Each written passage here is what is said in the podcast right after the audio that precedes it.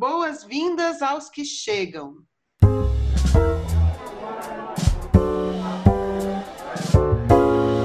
Barraco Filosófico.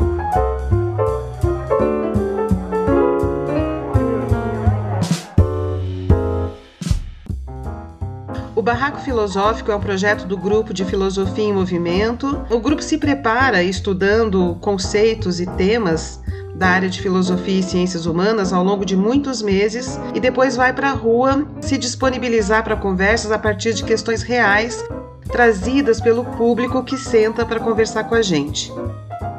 Ao longo da pandemia não conseguimos mais fazer as intervenções de rua, mas conseguimos esse espaço maravilhoso na Rádio Madalena, onde nós conversamos entre nós mesmos. Estamos gravando pelo Zoom, esperando que em breve a gente possa retornar para as ruas para conversas presenciais.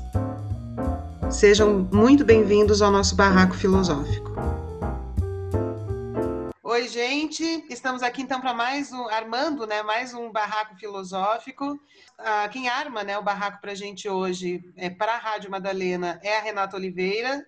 E o tema que ela trouxe para ela, para a gente né, discutir é muito maior do que eu vou dizer agora. Então, aguardem e, vejam o vídeo né, no canal ou o áudio até o fim para entenderem onde ela quer chegar. Mas o tema geral é boas-vindas aos que chegam. Renata, por que, que você decidiu fazer esse. Por que, que você decidiu armar o barraco sobre isso? Porque desde o começo da, dessa pandemia eu estou muito agoniada com essa falta de pensar no que realmente poderia fazer a gente se transformar numa catástrofe, né? O que que faz a gente se transformar? Um contato com o real, um contato com aquilo que está fora do significado, né? E que te afeta no corpo, se inscreve no seu corpo de uma forma que você precisa buscar outros símbolos, outras significações, né? Você precisa mobilizar um outro aparato afetivo e filosófico e existencial para dar conta daquilo. E aí vem uma pandemia, que o mundo inteiro tem que parar, e aí você está discutindo, né, cloroquina, se o tanto que o Bolsonaro é, é, é né, imbecil ou não, etc. E no começo eu ficava pensando isso, gente, quem não faz luto, traumatiza, né? luto é necessário. Se você não faz o luto, e onde é que está a nossa energia para o luto? A gente precisa fazer o luto, são 80 mil mortos, pelo menos, né?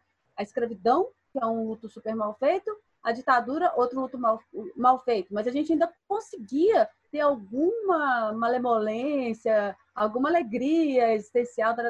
Agora, um terceiro, sabe? Esse outro momento desse tanto de morte e você não ter uma energia voltada para o luto, né? Isso realmente estava me. Tá ainda. Mas estava desesperando mais antes desse projeto. E aí eu falei, gente, talvez, se a gente pega pelo outro lado, né? Porque para que, que a gente faz o luto? A gente faz o luto para liberar a vida, né? A gente faz o luto para a nossa energia libidinal poder ser investida no que vem, né? Para a gente não ficar grudado no que foi, sem saber o que, que foi, né? Porque quando o luto não é feito, né, o processo da melancolia é você não saber o que você perdeu na perda. Então, se você não faz o luto, você não sabe o que, que você está perdendo. E eu acho que nós, brasileiros, não sabemos o que está sendo perdido, exatamente, porque a gente não está com uma noção, uma discussão forte sobre o que, que é vida. Então, eu tava, eu tô agoniada com isso. E aí eu fiquei pensando, bom, talvez a gente pensar pelo contrário, pelo outro lado, possa ser interessante, né? Como a gente vai pensar na vida? E aí eu comecei a perceber em mim mesmo, no meu corpo, que eu via uma pessoa grávida, eu ficava muito feliz. Sabe? Dava um alívio, falar, nossa, que bom, sabe? Que bom que não parou. E aí eu a vida a continua. Tipo, a, a vida, vida continua. continua. E aí eu fiquei pensando que engraçado, né? Que quando morre alguém, que a gente tá muito mal e tal, dá uma raiva, né, do mundo não parar para nossa dor. Mas agora a minha sensação é o contrário, quando eu vejo uma pessoa grávida, quando alguém me conta que o neném nasceu, é uma sensação, ah, que bom que apesar de tanta dor, a vida segue, né? Então eu fiquei pensando, talvez se a gente conversar sobre como dar as boas-vindas para esses que chegam E aí eu lembrei de uma frase que eu não sei exatamente onde está, eu sei que é Dana Arendt falando sobre educação, falando que talvez a medida de saúde para uma sociedade seja a capacidade que ela tem de dar boas-vindas aos que chegam. E então eu comecei a pensar isso, gente, quem que está recebendo os novos? E aí eu fui até dar uma olhadinha na Arendt, ela fala um negócio muito bonitinho, ela fala que, que quem chega, chega no mundo que já existe, né? Quem chega é a vida nova no mundo que já existia. E se você, se a educação, se a, a né, principalmente a educação, que ela coloca nessa nessa caixinha aí da recepção, né? Se você possibilita que quem chega, que a pessoa que chega seja livre, ela vai trazer a novidade para o mundo, né? Ela vai poder exercer a sua singularidade. Então, ela vai trazer um novo em potencial, né? Então, eu fiquei pensando nisso, assim, quem chega, como chega, quem recebe, quem são essas pessoas que estão recebendo. E aí eu fui conversar com as mães. E aí está sendo incrível, eu estou apaixonada, assim, pelas mães. Que está sendo muito bonito, eu estou achando uma aula de ética.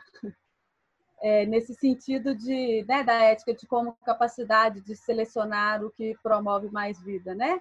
Sabe? Parece que é uma caída de ficha assim, o que, que realmente importa? O que tem que ser é cuidar dessa pessoa, né? Eu, é, eu via muito, muitos filósofos, né? Pessoas falando, ah, a gente está vivendo um futuro em suspensão, um futuro cancelado. Nenhuma mãe nunca vai pensar num futuro cancelado. Então, e não é uma, um otimismo metafísico, é um otimismo prático, né? É, eu tenho que fazer as pessoas sobreviver. Então, está sendo muito interessante, sabe? É, teve uma menina que ela falou assim, eu acho que foi uma das primeiras que eu entrevistei, que ela falou assim, não, a gente tem que ter algum orgulho do nosso mundo, porque é isso que a gente vai oferecer para o nosso filho. E ele precisa disso para ele ter uma boa infância. A gente precisa garantir uma boa infância para ele. E eu queria pedir para as pessoas que estão vendo o nosso, o nosso barraco é, no canal Filosofia em Movimento, que se você está gostando da nossa conversa, curta o, o, vídeo. Curta o vídeo é muito importante, porque o que, que faz com que o YouTube mostre o vídeo nas buscas é a quantidade de curtidas que os vídeos têm nos canais. Então, quanto mais curtida o nosso vídeo tiver, mais quando a pessoa busca temas relacionados, mais, ela, mais, o, mais o YouTube é, mostra o nosso vídeo. Então, quem está vendo e está curtindo, aproveita e clica ali em curtir, que criar esse hábito, né, de curtir os vídeos que vocês gostam. Na igreja, eu lembro que eles chamavam esse momento de recados da comunidade. Então, recados da comunidade, eu vou adotar, recados da comunidade. É, a música ela vai passar também? Então... É, o Caetano tem a, a Boas-Vindas, daquele disco circulador, né?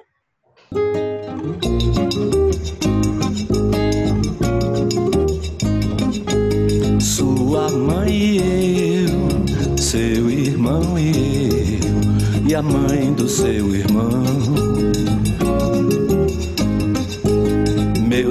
Irmãos e eu, minha mãe e eu, e os pais da sua mãe a irmã da sua mãe. Lhe damos as boas-vindas, boas-vindas, boas-vindas. Venha conhecer a vida.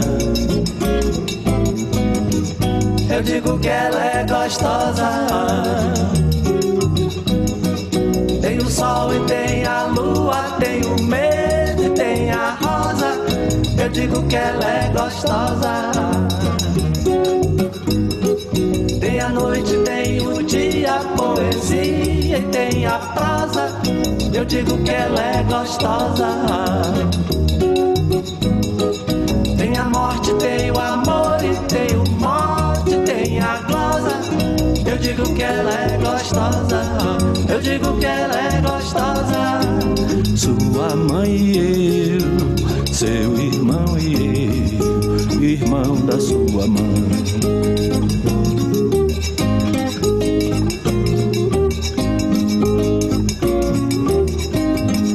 a irmã da sua mãe.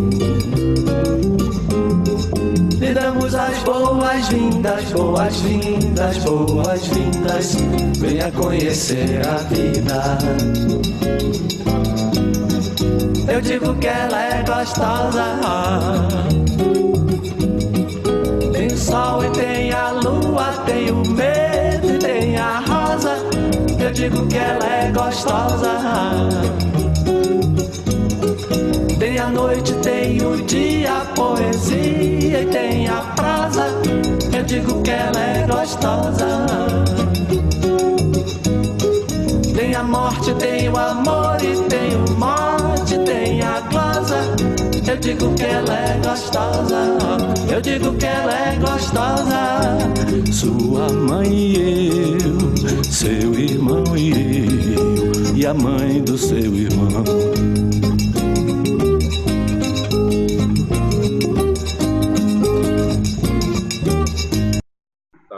Falar. Eu, eu, tinha, eu já tinha conversado um pouco com a Rê, né, a Renata. É, a gente ficou um, um dia aqui, uma tarde toda conversando, né, Rê? Ele foi um Sobre- dos entrevistados, é o único avô por enquanto. é verdade. A gente pensa no luto não a partir da perda, mas a partir do recomeço, a partir da transformação, a partir de como a gente vai sublimar esse sentimento de morte, como é que ele vai se potencializar em vida, né? E que nesse momento da necropolítica, que nesse momento da pandemia, nesse momento onde a relação da, com a morte ela se torna tão íntima e tão próxima, assim, todo mundo em algum momento já deve ter passado por essa angústia de não saber se você vai ser o próximo ou se alguma pessoa que você gosta vai ficar doente, né? E você falar assim, poxa, mas eu não posso desistir. Eu tenho que acreditar, eu tenho que dar o passo seguinte, né? E esse não desistir, esse acreditar, é quando é, é, eu acho que é muito nesse sentimento que a Rê fala de quando ela olha uma grávida, né? Porque e esse mundo que a gente está construindo, a gente nunca pode perder a perspectiva que ele não nasceu do paraíso. Ele não vem da, da teologia cristã de um Éden. Ele vem de escombros. Toda a história nossa viva, a história real, aquela história que não é um mito, não é mitológica, ela vem de escombros, é guerras. A gente passou por talvez o, o século mais é, letal da história da humanidade. É muito importante a gente saber que o mundo que a gente está legando para essas pessoas, por melhor que ele seja, ele é um mundo construído a partir de mortos, a partir de dores, a partir de angústias, a partir de medos. Eu acho isso muito potente, porque acaba tirando um pouco do romantismo, um pouco do idealismo que se tem sobre o nascimento, sobre o bebê, sobre as mães, tira esse peso de você ter que transformar o mundo para oferecer uma, fa uma farsa para essa criança e dar para essa criança um mundo de verdade, né? Dar para essa pessoa um mundo real, né? A, a, a dimensão do real.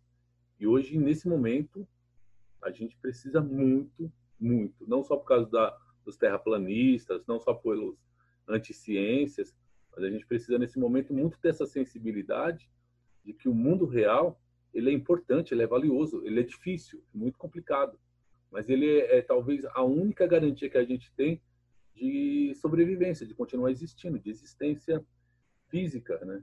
De a gente não se extinguir, a gente reconhecer que a realidade é essa, e a gente trabalha com ela. A gente tem que pensar no meio ambiente, a gente tem que pensar é, na saúde das pessoas, a gente tem que pensar em boas relações entre os países, tem que pensar numa boa política para o bem-estar social da maioria da população. A gente tem que pensar que nem a gente discute muito aqui, numa boa educação que seja inclusiva. A gente tem que pensar em tudo isso.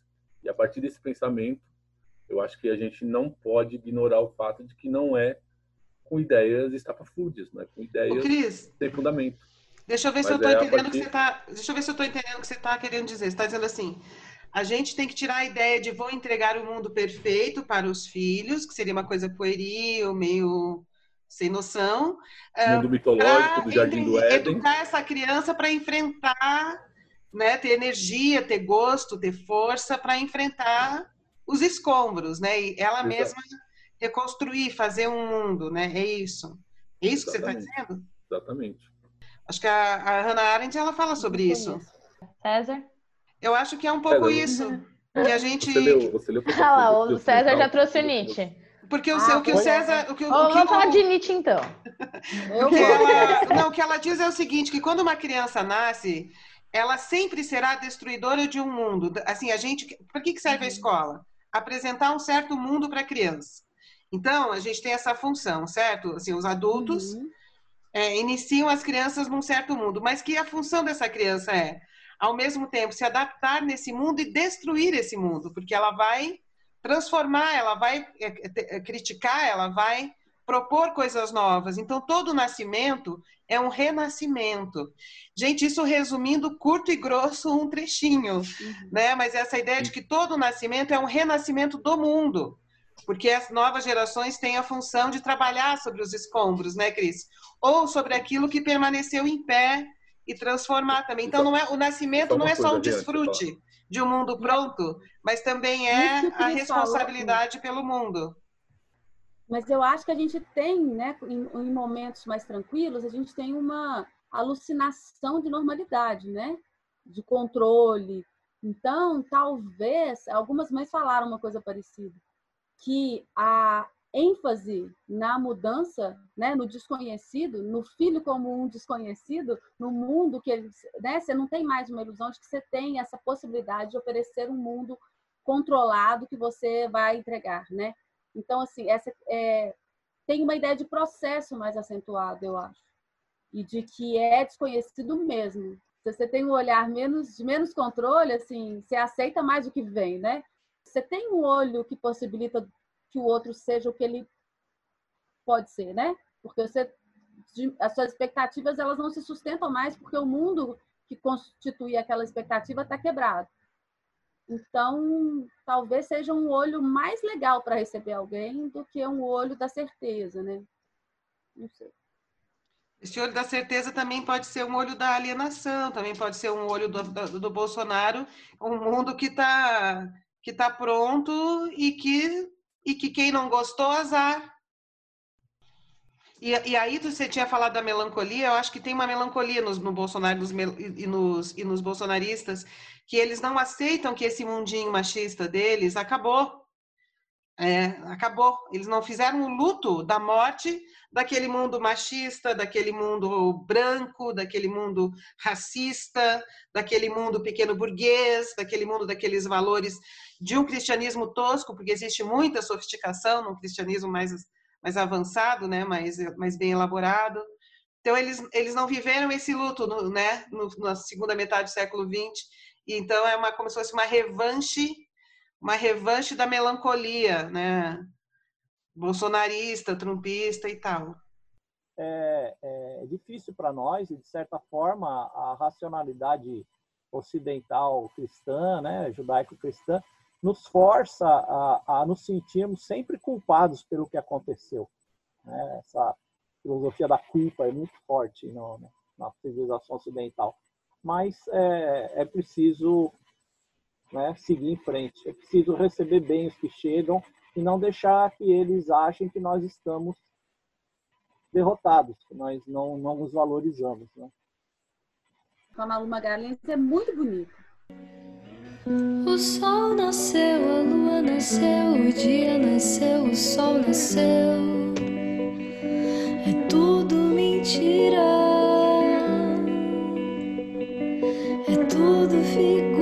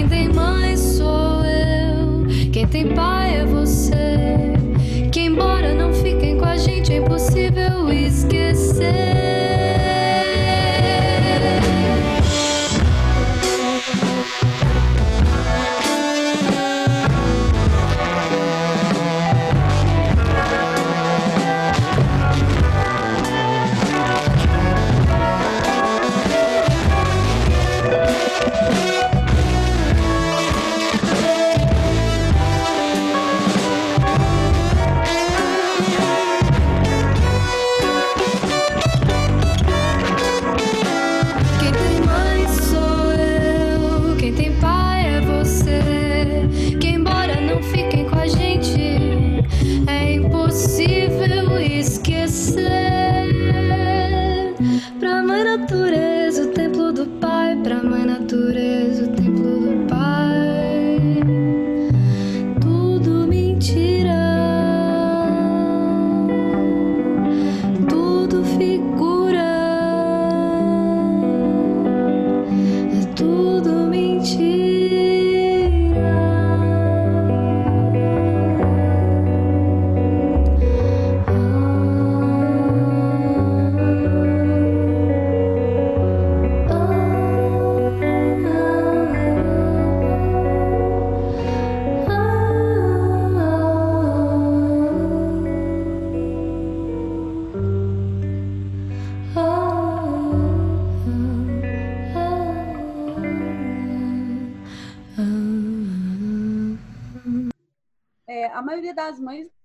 Acha que já vai estar tá tudo certo quando o neném nascer, né? Já vai estar tá tudo voltado ao normal. Ninguém tá com essa expectativa.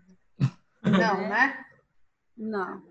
Mas, é...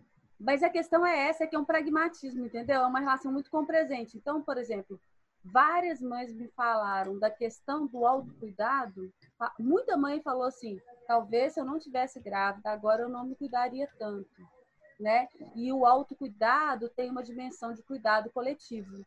Teve uma mãe muito engraçada, assim, que foi foi bonitinho, assim, o susto que ela levou enquanto ela te ouvia falando. Ela falou assim: "Ah, porque teve que mudar tudo, né? No começo eu falava, vou ser uma mãe saudável, uma grávida saudável, vou trabalhar até o último momento". Aí começou a rir, sabe? Porque assim, porque é, ela está tendo um outro tempo de relação com a gravidez. E para ela hoje ser saudável não significa estar tá na fritação trabalhando até o último momento, né? A ideia do que é saudável da relação com a gravidez muda, né? Assim, é diferente de uma mãe. Teve uma mãe que eu entrevistei que mudaram os protocolos do hospital um dia antes dela entrar no hospital. Ela não se preparou.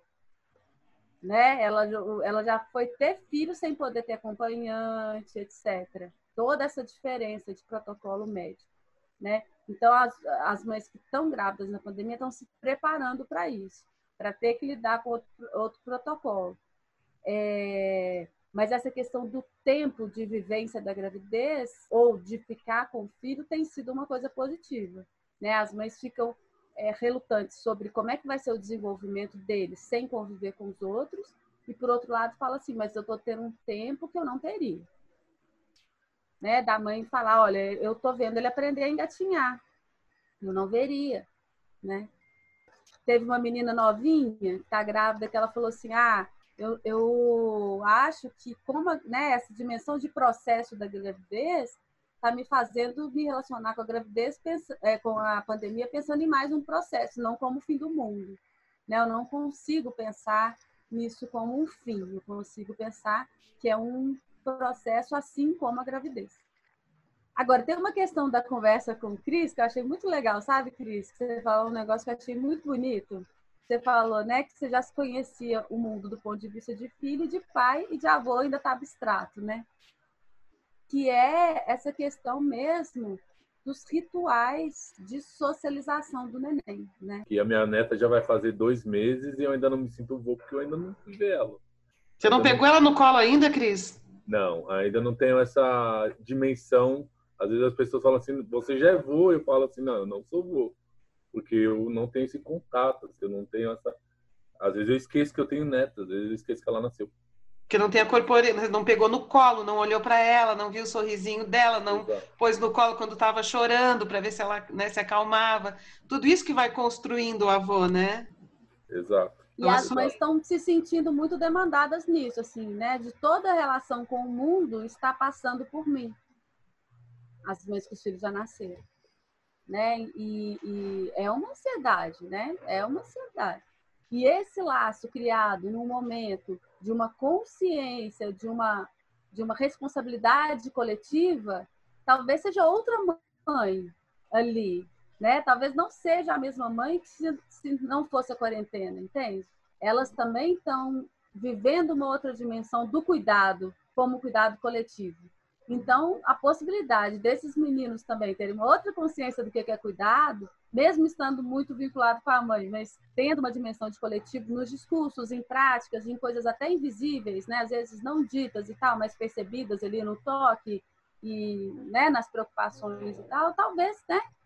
A gente não sabe o que está nascendo exatamente, né? Assim. No geral, tem o, o Brasil tem um crescimento de 2%, né? Com exceção do Sul e do Sudeste, que tem uma queda de 0% do ano passado. Aí eu ia falar para você acrescentar o dado para ver o número de nascimentos nesse ano, porque diz que, por exemplo, com guerras e com situações catástrofes que sejam da humanidade, aumenta o número de, de natalidade, né, é maior. Aí o, o, caso que eu ia comentar é que eu tive um problema de saúde, eu tive um câncer, e aí o meu filho tinha apenas cinco anos, né? E como que ele lidou com isso? Ele, na verdade, me ajudou de uma forma que, assim, quando eu perdi os cabelos, ele eu avisei o que ia acontecer, eu expliquei, eu falei para ele todo o processo. E aí eu falei, olha, não tem jeito, o cabelo cai assim tudo, né? Daí eu fui no, na, na cabeleireira, na Antônia, teve que passar a máquina, eu coloquei uma peruca, cheguei em casa e mostrei pro Lucas, né? E ele falou assim, mamãe, você tá linda, posso te dar um beijo? Aí ele deu um beijo falando que eu tava linda. Aí depois, passado o processo, todo aí, já passado o tratamento pesado, já cabelo, eu perguntei para ele, filho, o que foi mais difícil para você? Ele disse que o mais difícil foi é, porque foi difícil para mim, foi ver a minha dor. Mas eu falei, mas e para você? Aí ele falou, foi ver você careca. Eu falei, então ele me enganou. Eu tinha cinco anos, falou que eu estava linda e não estava. então a capacidade deles. E agora nesse período da pandemia, tem um amigo nosso que ele teve problema, tinha problemas também, ele enfrentou leucemias e a imunidade baixa, e aí ele pegou o Covid e não resistiu, né? E o Lucas jogava com ele virtualmente. E aí ele estava esperando no dia, né? Ele sabia que o amigo estava internado e tal, e eu falei que a gente não ia poder visitá-lo. E aí ele estava esperando para jogar. E aí, como que eu ia é, ia falar para ele que ele tinha morrido, né? E aí a criança ressignifica, né? Ele fala: "Mamãe, chegou feliz, me mostrou no celular, falou assim: olha, o, Daniel ele ainda está no jogo, porque o, ainda está ali no jogo, né? O, o, como que eu vou te dizer? O personagem, né? Que o avatar, o, né? O avatar. O avatar dele no jogo continua lá, né? Então aí ele ressignificou e falou: não, ele está aqui, ó, está sempre aqui agora no jogo. Então a capacidade das crianças surpreende muito e eu acho que a gente tem que conversar com elas de uma maneira é, aberta, obviamente respeitando a capacidade de compreensão delas, né? Porque são crianças, né? Não, né? Entra naquele assunto da maturidade e tal. Eu acho que prepara eles para serem adultos responsáveis e lidar com frustrações e problemas. É isso. E existe também uma fantasia burguesa, né? Daquela vida feliz o tempo todo, né? Que é um, então, também é todas umas imagens ide, ideais e ideológicas que vêm do American uh, Way of Life. Eu não tenho filhos ainda. E apesar de eu trabalhar com criança há muitos anos e eu ter esse, essa paixão por criança, eu a vida inteira falei assim que eu nunca ia ter filho, porque o mundo é um lugar muito hostil e muito lotado de gente, muito feia, muito difícil. Então eu sempre estive muito convencida de que eu não, não queria ter, que eu não, não que eu não queria, mas que eu racionalmente ter, teria escolhido não ter filhos, tá? Só não dar um contexto. E aí chegou um momento que eu falei assim, não faz o menor sentido, o mundo é ruim, mas o mundo era ruim quando você nasceu, e você está aí. Então, né, dá pra dá para dá para acontecer. Enfim, no começo da pandemia eu pensei bastante sobre isso, é, sobre a, como, como estava sendo para as mulheres, porque no começo, quando começou, eu tinha quatro amigas minhas que estavam grávidas, que eu me lembro eram quatro mulheres que eu conhecia que estavam grávidas. É, todas essas crianças nasceram durante a pandemia. E aí isso foi uma coisa que me pegou muito, sabe? Me chateou muito no começo. E aí eu conversava com as pessoas, eu falava assim, imagina que horror que está sendo para essas mulheres que estão tendo filhos nesse caos e aí, aos poucos, trabalhando essa ideia, muitos meses na pandemia, eu cheguei é, mais ou menos à conclusão disso que o Cris falou no começo, que eu achei muito lindo, Cris, o que você falou, achei muito legal mesmo, assim. É... E aí eu percebi que todo mundo, todo, todos os mundos, todo mundo novo é construído de escombros, né? Isso que você falou. Assim, né? O mundo que eu nasci, o mundo que meus pais nasceram, que meus avós e que Jesus Cristo, sei lá, nasceu há dois mil e poucos anos atrás, o mundo que todo mundo nasceu era um mundo reconstruído de alguma grande merda que já foi feita, né? E os mundos que virão também serão construídos de grandes merdas que estão sendo feitas e que ainda serão feitas. Então, não é um, uma grande coisa é, ter um filho nesse mundo, né? Porque todos os filhos nasceram nesse mundo. E aí, apesar disso ser uma perspectiva bem, é, vamos colocar, trágica, é uma perspectiva que me trouxe muito alívio, porque tira muito peso dos ombros de muitas pessoas. A gente, no Ocidente, a gente tem uma noção muito linear de tempo, né? Eu acho que isso atrapalha muito quando a gente pensa em luto, porque se tudo é linear e se a morte é o fim, então a morte é o fim, né? E aí acho que isso atrapalha muito no luto, né? É, mas existem outras formas de ver, é, outras formas de, de entender o tempo, né? E os ciclos e as dinâmicas que não sejam essa, essa forma linear. Eu, no, na capoeira, a gente trabalha bastante com o cosmograma Bakongo, eu não sei se vocês conhecem.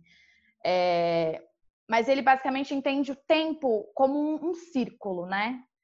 É, então, tem vários círculos, infinitos círculos dentro desse, desse círculo maior. E aí você pode entender como um ciclo de um dia, um ciclo da vida, é o cosmograma Bakongo. E no cosmograma Bakongo tem uma linha do meio que é a linha de Kalunga. Basicamente separa o mundo dos vivos do mundo dos ancestrais. Não vou colocar do mundo dos mortos, mas o mundo dos ancestrais. E aí nessa linha a gente vê que no mesmo, na mesma direção que uma pessoa nasce, uma pessoa morre. Como se esse movimento fosse o mesmo movimento. E aí a gente faz um exercício que é de fazer, de, de atravessar esse cosmograma Bakongo. Então, um, um cosmograma bem grande no chão, com todas essas linhas divididas, e aí a gente tem que começar do, do fim, né? De, do, seria meia-noite, e atravessar tudo de novo. E aí cada pessoa faz no seu tempo, é uma coisa bem assim, bem pessoal, né? Mas uma coisa que as pessoas percebem muito nesse processo é que nascer é muito mais difícil que morrer sabe? Foi uma coisa que eu percebi e que eu, e eu achei que era uma coisa assim que era minha, mas que todas as pessoas com quem eu conversei tiveram a mesma sensação. Quando a gente passa nesse cosmograma, que é uma coisa totalmente simbólica, um negócio desenhado de giz no chão, e a gente pensa sobre a nossa vida, a gente demora muito mais tempo para atravessar a linha do nascimento do que a linha da morte. É, isso eu achei uma coisa muito muito forte assim, né? Porque a gente dá toda essa, a gente vê a gente coloca um tabu muito maior na morte, como se a morte fosse algo com que a gente não pudesse lidar. E a gente esquece que todo mundo nasceu, que é, tipo, uma ruptura muito maior, né? Tenho a impressão que sempre que alguém morre, a gente automaticamente procura alguém nascendo. E eu acho que enquanto a gente não entender é, a, a vida, para mim, tá? A vida dessa maneira um pouco menos linear e talvez um pouco mais circular, o sofrimento ele não, não vai ser mais, é, não vai ser menor, não vai ser mais leve, vamos dizer. Isso se acentua na nossa cultura que além de ter uma visão de tempo linear, é uma cultura que não lida com o luto. Isso se acentua duplamente quando a gente não está tendo tempo para lidar com o luto, porque além de ter 90 mil pessoas mortas, também tem um governo que faz absurdo em cada, né, em cada passo que dá. É, Acho que esse era o 1.4. É isso, gente. Desculpa, falei demais. Eu achei muito interessante. A nossa barraqueira de hoje propõe uma ideia de superação do luto que nós, na verdade, nem estamos vivendo, muito porque ele também não está sendo vivido, muito também porque ele é oculto. Hoje as pessoas não morrem mais como antigamente, com aqueles velórios em casa, não sei se vocês lembram. As pessoas morrem em hospitais. Elas morrem, a morte ela é ocultada. Esse espetáculo aparente da circulação de mercadorias, do consumo eterno, da vida nos shoppings, dos, dos ambientes com ar condicionado, é também um espetáculo de ocultamento da dor, do sentimento, de que as coisas, na verdade, precisam parar para continuar. E a outra coisa, só queria dizer que parece a mesma perspectiva que o capitalismo está fazendo com as mortes, é o que ela faz com os alimentos, com a produção, bota tudo num box e bota no supermercado. Então as pessoas compram leite em caixa, comida no pacote. Então uhum. elas não têm uma relação com a vida e a morte, com a produção do alimento, com a natureza. É tudo, eu não sei como eu diria isso, né? Plastificado. Não há uma relação pasteuriz... tudo é pasteurizado. pasteurizado. Isso. Não há uma relação com a historicidade, com o tempo de produção das coisas. A mercadoria a mercadoria oculta as relações de produção que a geraram. A vida, né? Isso tá implica uma, uma alienação de subjetividades e uma objetificação das pessoas e também a ideia, uma ideia ilusória de que nós consumimos, quando na verdade os consumidos somos nós. Eu acho que a medicina, como um instrumento de poder, ela também tem muita responsabilidade na, na estruturação da nossa, do modo como a gente vê a pandemia. Por exemplo, se fala em grupo de risco. O que significa grupo de risco? Vocês já pararam para pensar na carga ideológica dessa expressão, grupo de risco? A humanidade é o grupo de risco. No mundo inteiro, as grávidas não são consideradas grupo de risco para Covid. 80% das mortes de mãe no mundo foram no Brasil. Então, no Brasil, a mãe é grupo de risco. Entende? Assim, é, eu entendi a sua perspectiva. Mas numa dimensão concreta, teve uma menina que eu entrevistei que eu gostei muito, que ela falou assim, que nos países governados por mulheres, parece que as medidas contra a Covid foram mais eficientes, porque é uma dimensão do que deve ser feito. Eu não vou discutir, entende? Eu não vou discutir economia, não, tem que ficar em quarentena, vai fazer quarentena e pronto, vamos tomar todas as medidas, sabe? Tem muito sofrimento, sabe? Essa coisa assim do que tem que ser feito. Eu acho que tem um nível de abstração dos pensamentos que na abstração eu, eu entendo totalmente o que você está falando, mas no concreto imediato, aquela demanda né, da urgência, você tem que dar uma resposta, você tem uma outra uma outra chave para ler, para se colocar e para e para se organizar em relação a isso. Sabe? Tá, é eu- isso. 80% das mortes de mãe do mundo foram no Brasil. No Brasil, mãe é grupo de risco, sabe? Por dever de ofício, eu Hum. leio muitos decretos, muitas notas técnicas, muitas portarias, muitas recomendações dos órgãos do Ministério Público do Trabalho, coisas jurídicas. E o que eu observo é uma, uma falta de fundamentação com rigor científico no que está sendo dito. Eu vou dar um exemplo só, apenas um, para consolidar o pensamento que eu quero expressar. Ah, O decreto do prefeito de Porto Alegre diz assim, ó, não é permitido, não são permitidos funcionamento ou abertura de museus, bibliotecas e cinemas. Tá, tudo bem. E mais em frente diz assim, é, são permitidos os funcionamentos de salões de beleza e academias. Então, qual é a lógica? Qual é a fundamentação técnica? Qual o rigor que está sendo empregado? Outro exemplo, no início da pandemia, um carro circulava na cidade dizendo assim: fique em casa. Fique em casa. Tudo tá certo, concordo. Nós tínhamos duas mil, cinco mil, dez mil mortes. Hoje o carro não circula mais. E nós temos 80 mil mortes. Então, qual é o critério para o carro, para o alto-falante, para o carro de som, circular na cidade? Quando tivermos um milhão de mortos, então vai estar tudo liberado?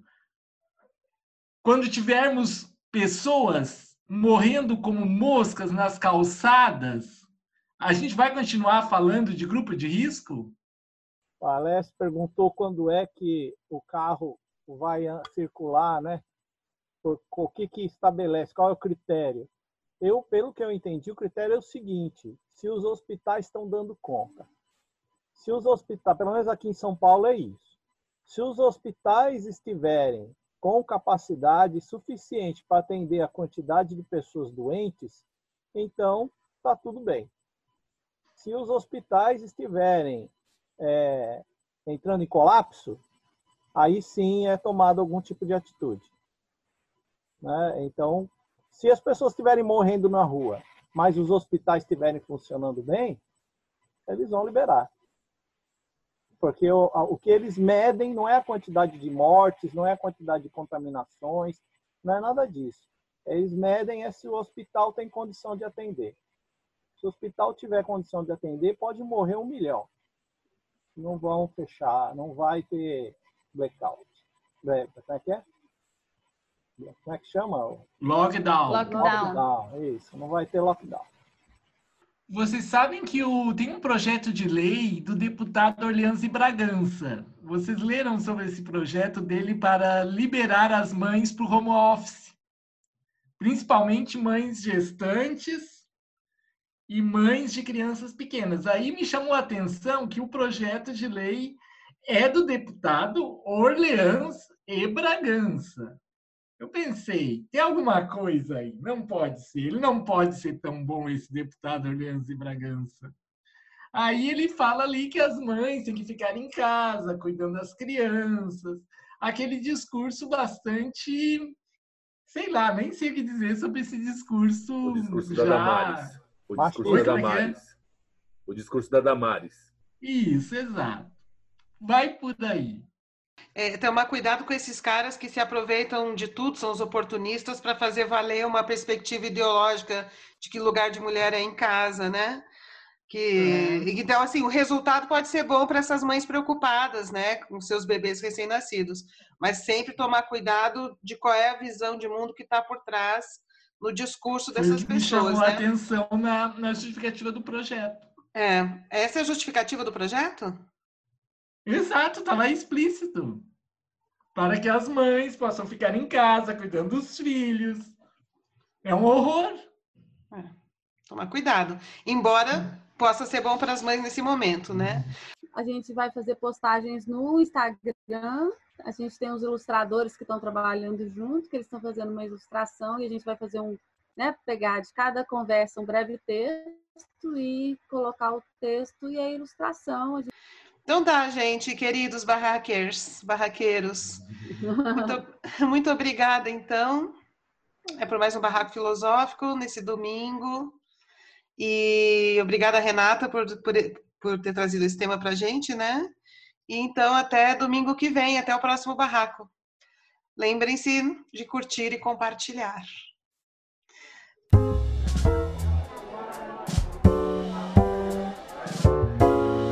Barraco Filosófico.